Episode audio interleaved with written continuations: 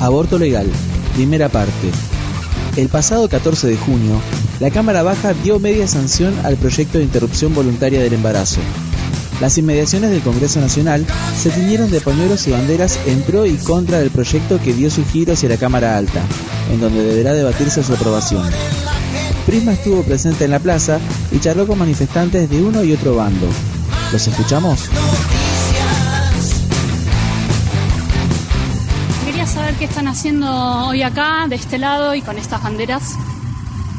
Bueno, eh, buenas tardes. Nosotros vinimos a, defender las dos vidas porque no, no solamente estamos con, el bebé, sino también con la mamá. Eh, queremos buscar soluciones para las dos vidas.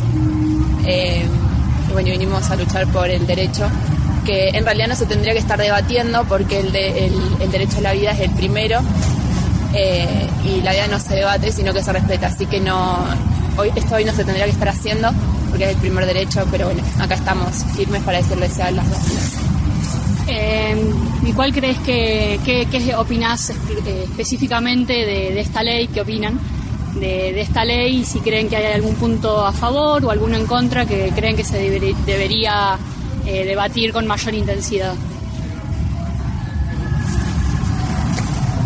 Por ejemplo en el artículo 3, uno de los por los cuales estamos más así en pie es que promueve que hasta, hasta la última semana de gestación una, una mujer una, podría realizarse un aborto mediante cualquier eh, ámbito cuando lo perjudica, por ejemplo, socialmente. Y eso es una aberración total contra la vida.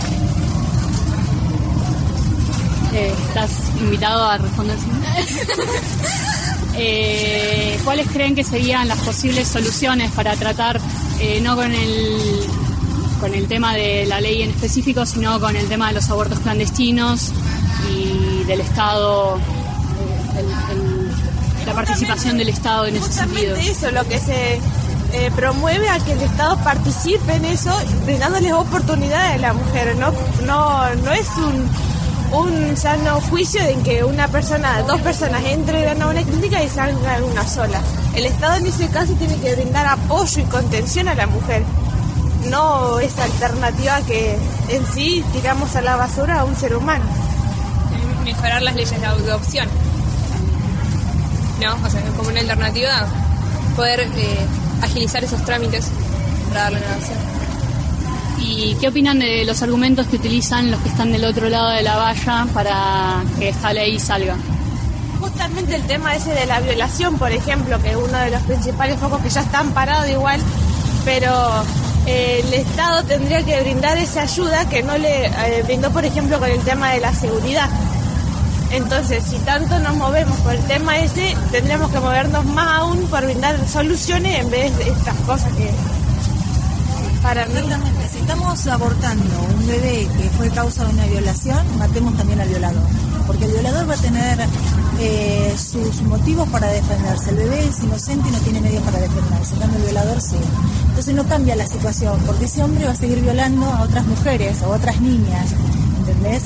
Nos agarramos con un ser indefenso que no tiene eh, cómo defenderse dentro del útero de la madre.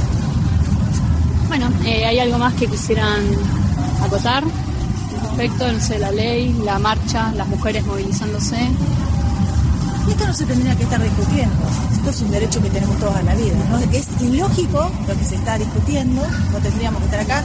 No podemos poner el día del niño por eh, perdón, el día del niño en agosto cuando lo primero que tenemos que defender es la vida de ese niño. O sea, es contradictorio. ¿Cuántas personas hay que conducen los programas televisivos para juntar plata, ONG, para um, UNICEF, y le están eh, promoviendo matar al chico. Entonces no, no, no, se entiende esa parte. ¡Sí a las dos vidas! Primero preguntarte quién sos y a quién estás representando acá en la marcha. Eh, soy Mara Brignole, represento al movimiento estudiantil del García Lorca. Eh, ahora estoy siendo un cargo de vicepresidenta. Eh, venimos con los chicos a, a apoyar el aborto. Eh, bueno, quería preguntarte más que nada qué pensás de este proyecto y qué agregarías o quitarías. Eh, agregaría, eh, para mí no estuve mucho al tanto de poder leer completa, o sea, sé las cosas básicas, pero la verdad es que me parece una hermosa, chicos. se podría decir que me parece muy. algunos proyectos estoy en contra, otros no, pero en la mayoría estoy en, ciertos proyectos que por favor se aprueben, los aporto, los apoya a muerte. Eh, y algunas cosas de sacar en el sentido eh, que los menores no puedan decidir sobre su cuerpo. Si nosotras niñas de 16 años eh, podemos votar para elegir a un representante en nuestro país, ¿cómo no podremos decidir nuestro cuerpo si queremos tener un bebé o no? Eso para mí deberíamos sacarlo. Eh, y nada, Sí, para no seguir alargándola. Eh, ¿En qué grado estás vos? Eh, estoy en cuarto, cuarto año de, del García. ¿Y de este tema se debate en la escuela con los docentes? ¿Qué Eh, tipo, ¿tiene, ¿Hay algún tipo de ida vuelta con ellos? tenemos un grupo de ESI que son unos profesores bastante recopados que hablan mucho de estos temas, aunque fuera en su hora o no.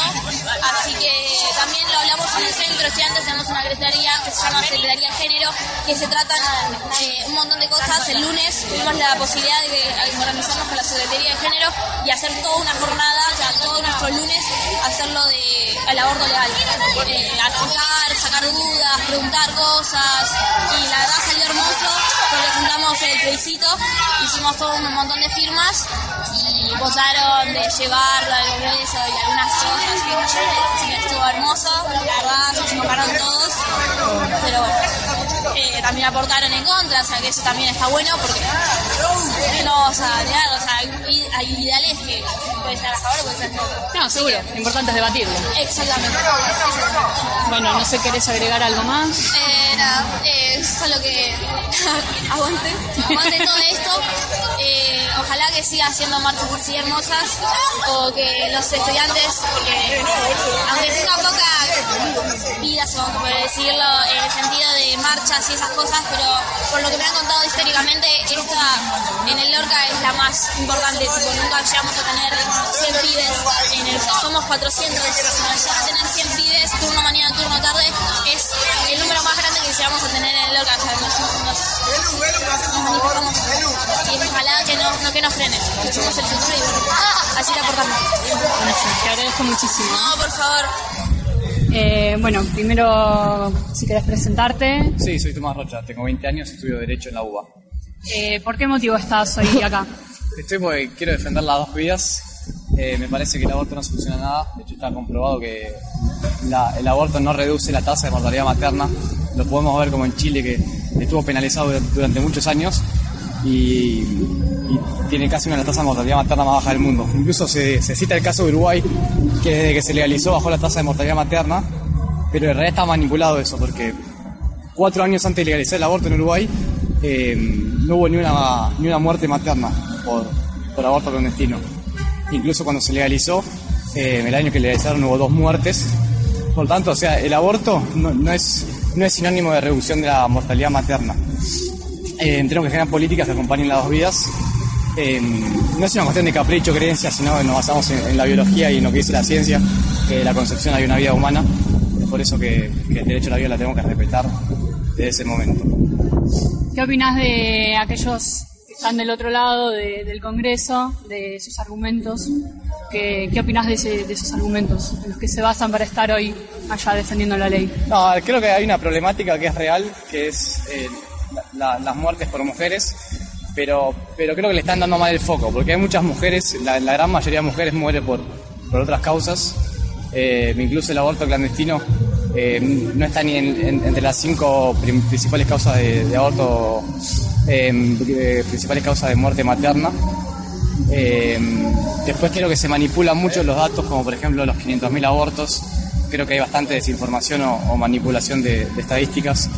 Eh, los 500.000 son totalmente falsos porque es un estudio basado en, en encuestas de opinión, eh, multiplicándolo en cuanto a, a- a los, a los ingresos hospitalarios por un factor de expansión totalmente subjetivo.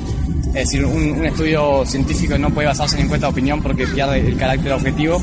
Eh, entonces entramos en un marco de la subjetividad en el que los 500.000 son eh, totalmente falsos. Esto se, era el caso de Uruguay, que supuestamente había 150.000 abortos y el año que se le- legalizó hubo 6.000 abortos. O sea, eh, fue el mismo estudio que se hizo en toda Latinoamérica. Incluso, y después también se dice que, la legalización, legalización del aborto reduce la cantidad de abortos, que es mentira. En Uruguay, cuando se legalizó, hubo 6.000 abortos y hoy tenemos aproximadamente 10.000. Lo mismo tenemos en el caso, no sé, por ejemplo, de, de Estados Unidos, que cuando se legalizó llegaron, estaban a más o menos en 200.000 y después en una cuestión de 15 años llegaron al, millón de abortos, una, locura. Eh, por lo tanto, creo que hay mucha manipulación de, argumentos y demás. Yo creo que capaz lo que nos une justamente es el querer eh, luchar para, para, reducir la mortalidad eh, materna y, las, las faltas de, acceso a la salud y demás que tienen las mujeres y educación. Creo que capaz esos son puntos que, en los que podemos estar juntos y, y, tirar para el mismo lado. Y bueno, en base a eso, la ley también propone eh, educación sexual en todos los niveles. Eh, ¿Vos qué opinás al la ley, no, la ley no propone educación en, los tres artículos, en ningún momento eh, habla de, de, propuesta de educación sexual. por lo tanto, eso es medio un eslogan que, que, no se aplica en la ley. Ninguno de los tres artículos está el tema del, del pedido de salud sexual.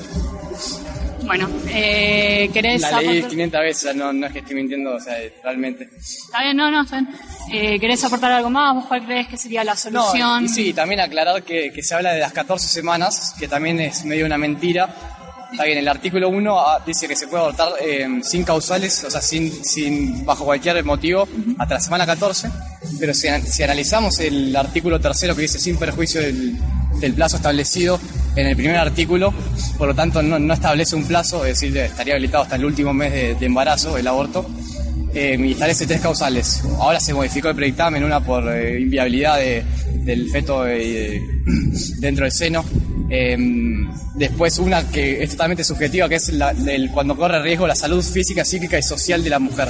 A ver, si analizamos qué es salud social de la mujer, es un término muy relativo, muy amplio, muy vago, por lo tanto, por una mujer que está pasando una situación mala en el trabajo o si por el embarazo la, la puede echar a echar, va a decir abortar.